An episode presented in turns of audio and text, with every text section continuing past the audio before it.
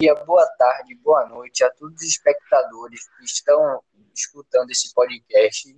É, eu sou Luan, sou Luan e hoje estou aqui com meu amigo Carlos e iremos apresentar, assim, terá duas partes, é claro, é, mas iremos apresentar a primeira parte do Império Napoleônico e, um, e também um pouquinho sobre é, o que, que tem a ver o, com a escolta naval da família real portuguesa. É, e eu começarei falando. Bom, após o golpe 18 de Brumário, entre 1799 e 1804, o governo foi exercido pelo, consul, pelo consulado, no qual era um órgão executivo composto por três membros, no qual Napoleão era o primeiro cônsul e havia outros dois conselheiros.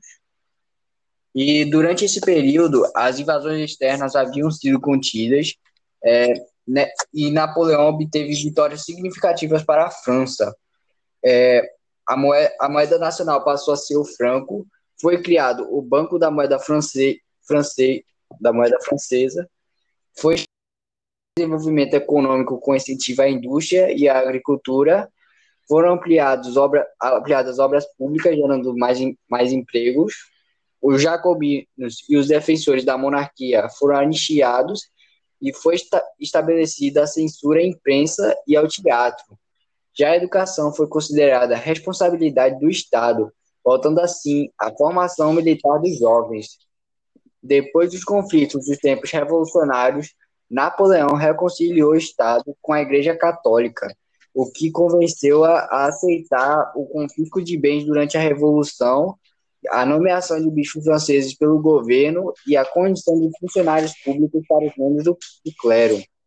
Em 1804 foi aprovado o Código Civil, no qual este estabelecia as bases jurídicas da sociedade francesa pós-revolucionária, estabelecia a igualdade dos cidadãos perante a lei, a garantia da propriedade privada, a proibição de sindicatos e greves e restabelecia da escravidão nas colônias o restabelecimento da escravidão nas colônias.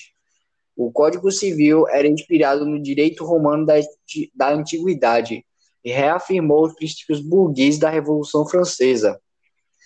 Bem, por conta de suas decisões, Napoleão se tornou imperador da França, é, que se autorrenomeou também, mas também foi aceita por grande parte da sociedade e também foi por conta de uma constituição que nomeava ele como imperador e que reforçava a centralização do poder. É, e a cerimônia foi ocorrida na Catedral de Notre Dame.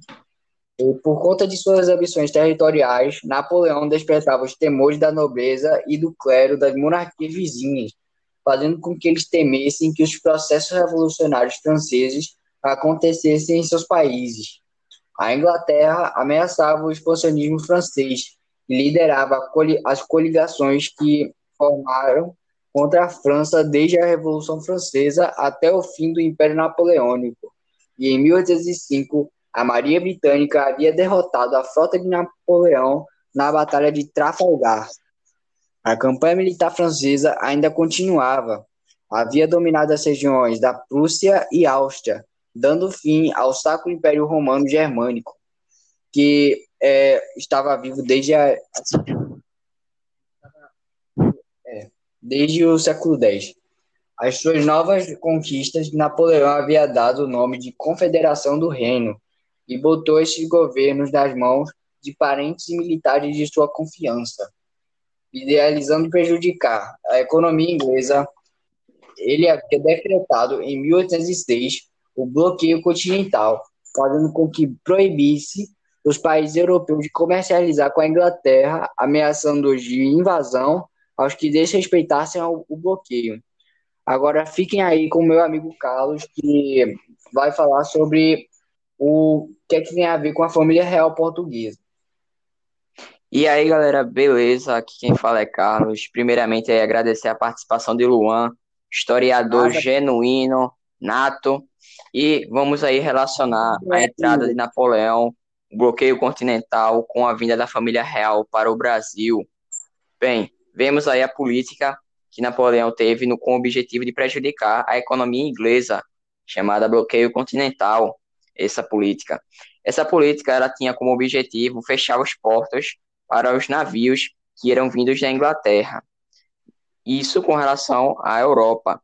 E também, é, lá nesse continente, temos um país muito conhecido dos brasileiros, chamado Portugal, que não aderiu a essa política pela longa aliança política e comercial com a Inglaterra, a rainha dos mares. Bem, acontece que, com, como não houve um obedecimento a essa política, Napoleão ameaça a invasão de Portugal e a retirada de sua soberania do poder. Acontece uma manobra inédita entre Dom João e a, e a Inglaterra para garantir com que Portugal seja independente. E quando logo prestes aos navios com a família real portuguesa irem para o Brasil, é, Napoleão Bonaparte fica a ver navios não conseguindo atingir seu objetivo, que era de conquistar Portugal. Além disso, ele teve suas tropas expulsas pelo exército inglês. Chegando ao Brasil, mais especificamente no Rio de Janeiro, era uma cidade, antes da chegada dessa família, com poucos alojamentos, uma infraestrutura é, precária. Além disso, é, havia poucos locais para que essa família e todos os outros outras pessoas que vieram com eles ficassem é, alojados. Com isso, as residências passaram a ser escolhidas arbitrariamente, com, de modo que era colocada a inscrição PR, chamada Príncipe Regente, na, na porta das casas, que foi utilizada é, de maneira irônica pela população como ponha-se à rua, porque ela indicava a saída dos moradores para a disponibilização desse imóvel.